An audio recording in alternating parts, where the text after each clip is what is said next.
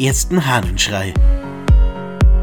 Gedanken, die aufwecken. Der Podcast.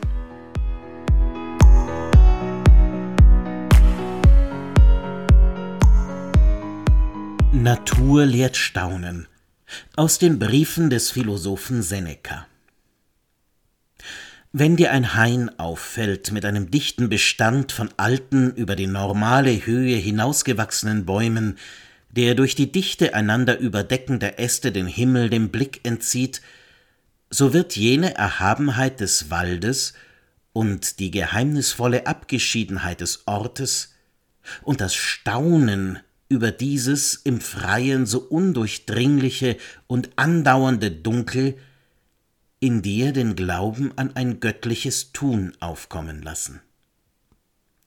Wenn eine Höhle, die sich tief in den Felsen hineingefressen hat, den Berg scheinbar frei schweben lässt, nicht künstlich von Menschenhand geschaffen, sondern durch natürliche Ursachen zu solcher Geräumigkeit ausgehöhlt, wird sie dein Herz mit einer Art religiöser Scheu erfassen.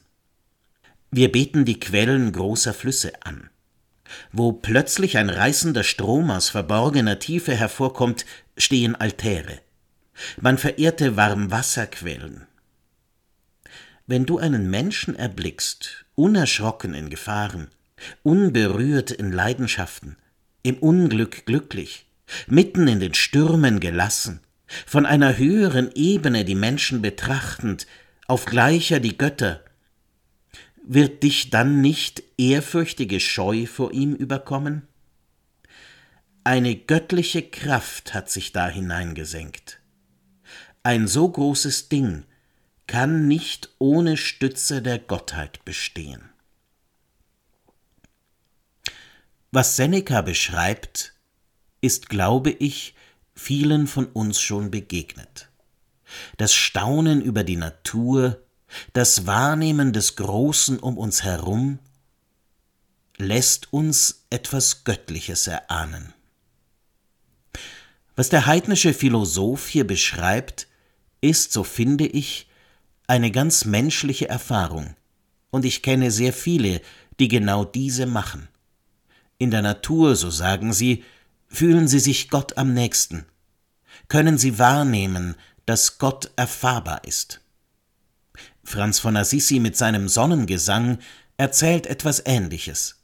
Wenn er die ganze Schöpfung Gott preisen lässt oder anders mit der Schöpfung zusammen Gott preist und feststellt, dass durch alles auf den Schöpfer verwiesen wird.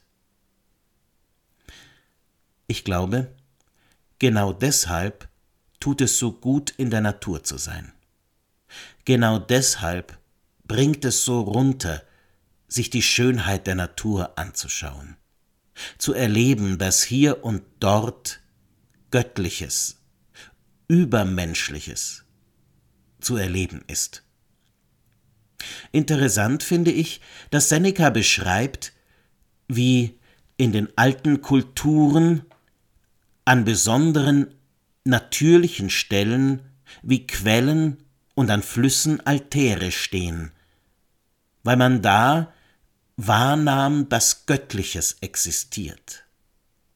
Und dass er auch beschreibt, dass selbst in einem Menschen, der besonders ruhig daherkommt und der in irgendeiner Form über den Dingen steht, steht, nicht schwebt, dass also in einem solchen Menschen auch etwas zu erahnen ist von der göttlichen Größe, die hineingelegt ist.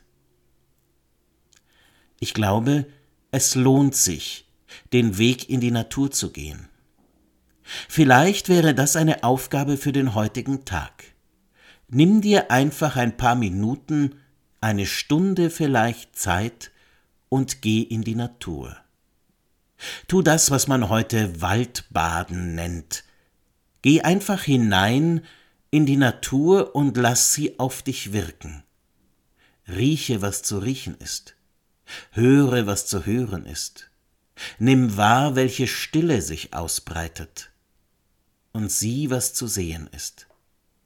Und lass dich einfach tragen von der Erfahrung, dass da mehr ist, als was du siehst.